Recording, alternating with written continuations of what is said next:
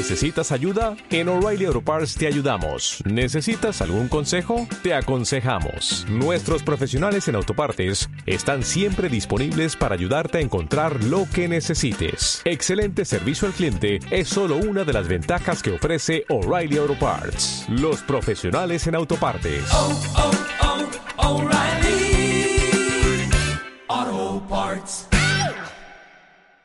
Muy bien, queridos hermanos y hermanas, qué alegría encontrarnos de esta forma, qué gusto vernos una vez más.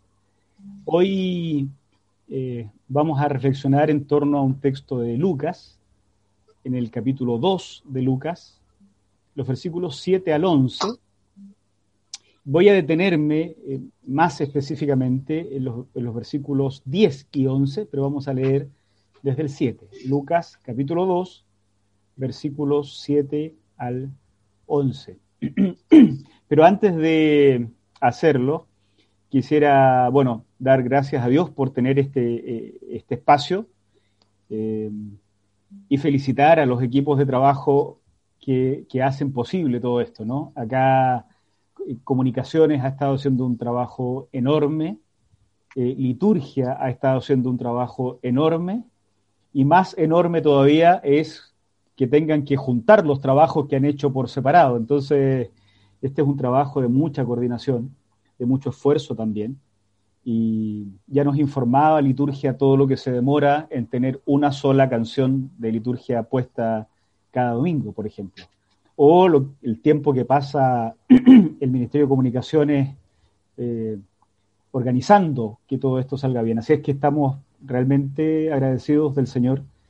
Dios eh, levanta eh, liderazgos y, de acuerdo a los tiempos que nos toca vivir, los liderazgos tienen especialidades diferentes. Yo estoy convencido de que todos estos son, son dones del Señor, son gracias del Señor, que van apareciendo de acuerdo a la necesidad de la iglesia. Así es que felicidades a los que trabajan eh, haciendo posible esto y bueno, ya hemos felicitado a quienes trabajaban haciendo posible otras cosas cuando estábamos presencialmente. Eh, la iglesia es tan diversa y el Señor no, nos bendice en esto.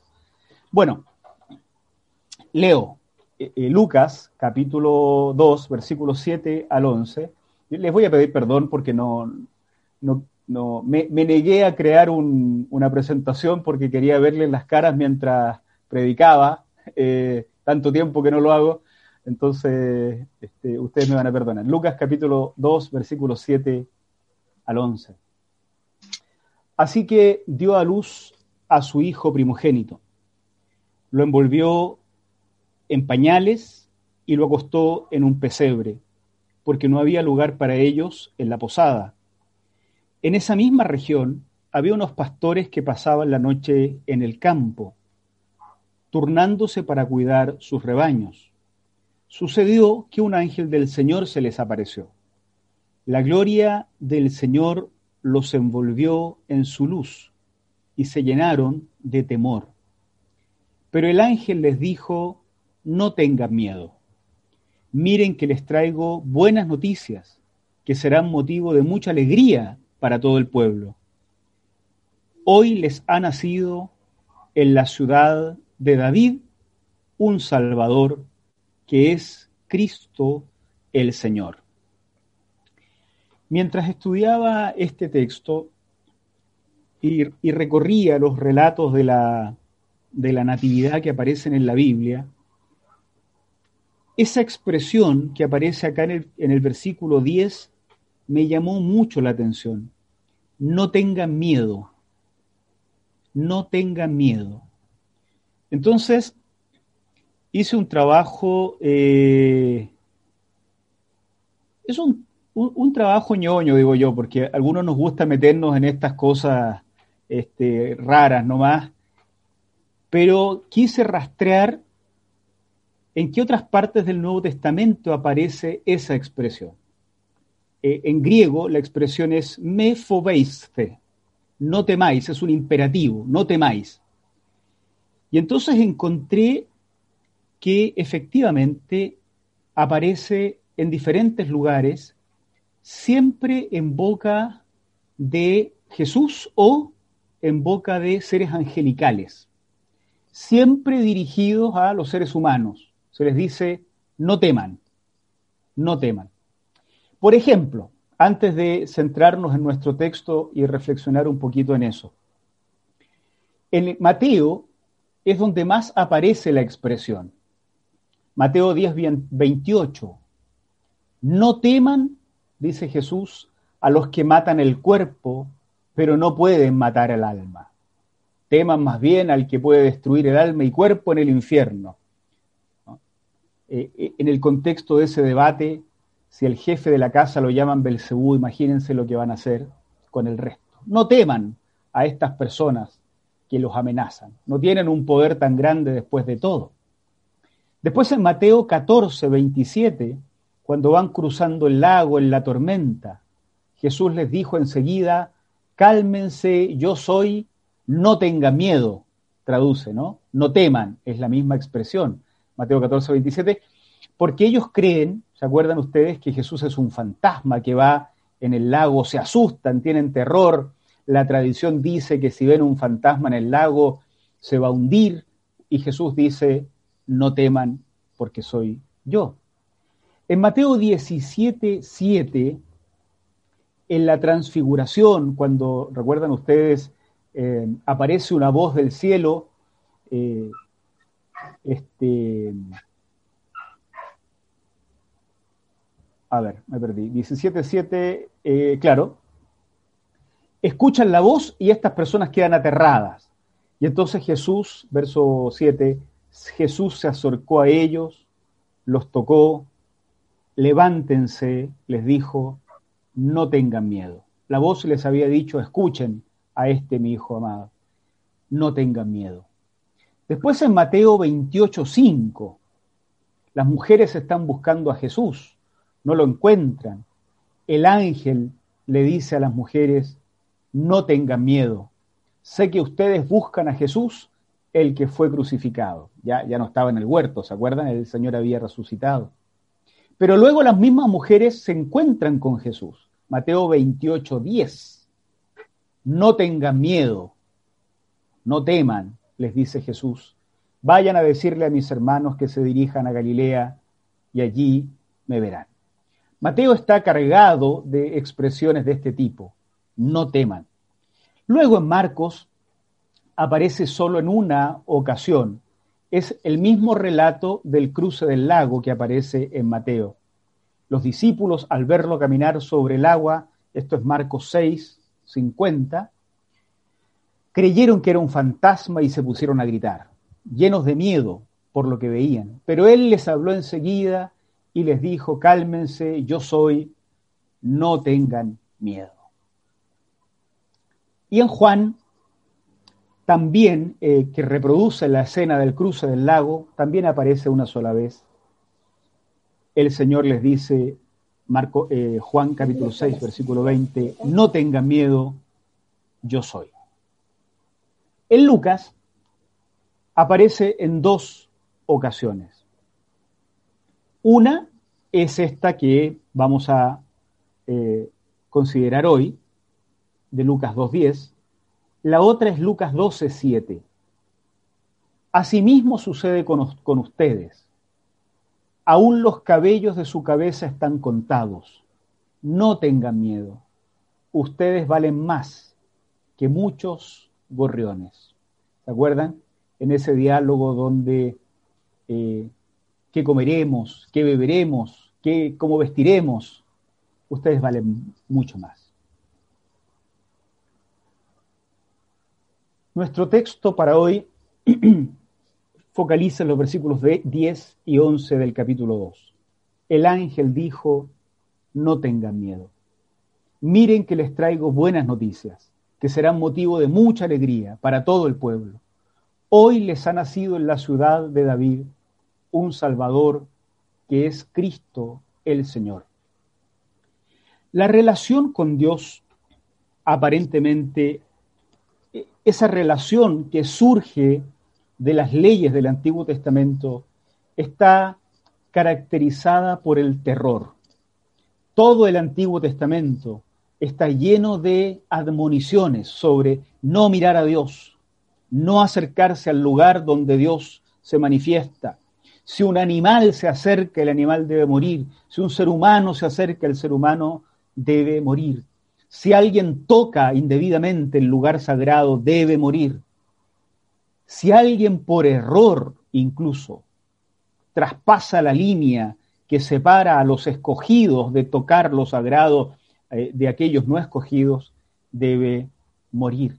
No pueden entrar a la presencia de Dios. Quien entre a la presencia de Dios sin ser convocado morirá. Solo aquellos que pertenecen a esa casta especial de sacerdotes pueden entrar hasta cierto lugar y solo uno al lugar más cercano a la presencia de Dios. Ese es el marco que determina la relación de los seres humanos con Dios, el temor. Por eso, cuando aparece Dios hablando, solo queda terror, temor, y Jesús tiene que acercarse a decir, no temas. La relación con Dios está marcada por el miedo. Todo hasta que en la historia humana irrumpe el Señor y empezamos a escuchar que hasta los propios ángeles nos dicen, ya no temas. El anuncio de la primera Navidad está indisolublemente unido a la expresión no temas. Me parece importante recalcarlo en un día como hoy, queridos hermanos y queridas hermanas, porque también el temor hoy se siembra por todos lados desde el exterior de la iglesia, el escenario realmente es de incertidumbre para el próximo año, temor. Pero desde el interior de la fe cristiana, muchas veces la idea de Dios también se ha desdibujado al punto que parece que, producto de esta pandemia y de las crisis sociales que experimentamos, Dios se las está cobrando todas con nosotros. Temor al accionar de Dios. La Navidad en realidad tiene un mensaje diferente a este que se está instalando en la sociedad. La Navidad tiene un, mensaje asociado con el no temas, no tengas miedo, no tengas miedo. Primero que todo, no temas, porque lo que la Navidad comunica es una buena noticia es una buena noticia. La Navidad es el Evangelio, eh, es una buena noticia. Evangelio, recuerden que es una palabra que significa buena nueva, buena noticia. Y eso es precisamente lo que el ángel dice a los pastores. No teman, si lo que les voy a contar era una buena noticia. Imagínense en la mente de los pastores que lo que saben de Dios es que cuando Dios se manifiesta, si es que ellos lo ven, van a morir, que el ángel diga, no, no, tranquilos, tranquilos. Los que les traigo es una buena noticia. ¿Cuándo habrán oído una buena noticia de la divinidad que se manifieste? ¿Cuándo va a ser buena noticia ser consumidos por la santidad de Dios? Pero antes de que corran despavoridos, el ángel dice, paren, paren, paren. Si lo que yo les traigo es una buena noticia. La experiencia del ser humano intentando acercarse a Dios siempre tuvo malos resultados. Miren ustedes qué interesante. En el monte aparecía Dios. El ser humano querría acercarse a Dios, tenía que morir. En la tienda de la, de la eh, presencia, en el tabernáculo, en el desierto, la presencia de Dios moraba. El pueblo con sus necesidades habrá querido acercarse a Dios, pero se acercaba, si se acercaban, morían. Por primera vez acontece que no es el ser humano el que trata de llegar al cielo o a la tienda del tabernáculo o al monte santo, es Dios el que desde su cielo santo entra, irrumpe en la historia. El ángel tiene toda la razón del mundo Tranquilos, es una buena noticia la que tengo para anunciar. No teman. En segundo lugar, no teman porque esta buena noticia es para todo el pueblo. Eso dice nuestro versículo. Miren ustedes que el acceso a Dios en el Antiguo Testamento no es imposible. O sea, es imposible para todos, menos para unos cuantos. Esa casta privilegiada de sacerdotes, hombres, no hay mujeres sacerdotes, y no todos los sacerdotes. Tampoco hay personas con discapacidad siendo sacerdotes. Tampoco hay personas con defectos físicos siendo sacerdotes. No hay personas de etnias extrañas a la única que puede ser sacerdotes en la ley judía. Pero la buena noticia que el ángel tiene para tranquilizar a los pastores, según lo que él dice y según lo que hemos experimentado nosotros, es para todo el pueblo. No es para la gente culta solamente, no es para la gente con gran educación, no es para personas eh, puras este, étnicamente, no es para personas puras ritualmente, no es para súper espirituales, sino algunos de nosotros, especialmente los pastores, no podríamos acercarnos a Dios por los pecadores que somos, ¿no? No es para algunos específicos. Es para todo el pueblo, dice el ángel. Esto también debe haber sido una sorpresa tremenda para los pastores. Los pastores han vivido una vida de servicio importante porque Israel fue siempre un pueblo de pastoreo. Sin embargo, no tenían frecuentemente acceso, de hecho no lo tenían, a la vinculación con Dios que tenían estos otros personajes especiales como eran los sacerdotes. Ellos sabían muy bien que ellos como pastores, sus hijos como herederos de su oficio, las esposas, las hijas, las hermanas, las mujeres del pueblo, no tienen acceso a Dios. El ángel le dice, primero, que es una buena noticia, y segundo, que esto es para todo el pueblo. Tremenda novedad. Pero en tercer lugar, no teman porque el que nació no es un déspota, no es un simple rey en el mundo.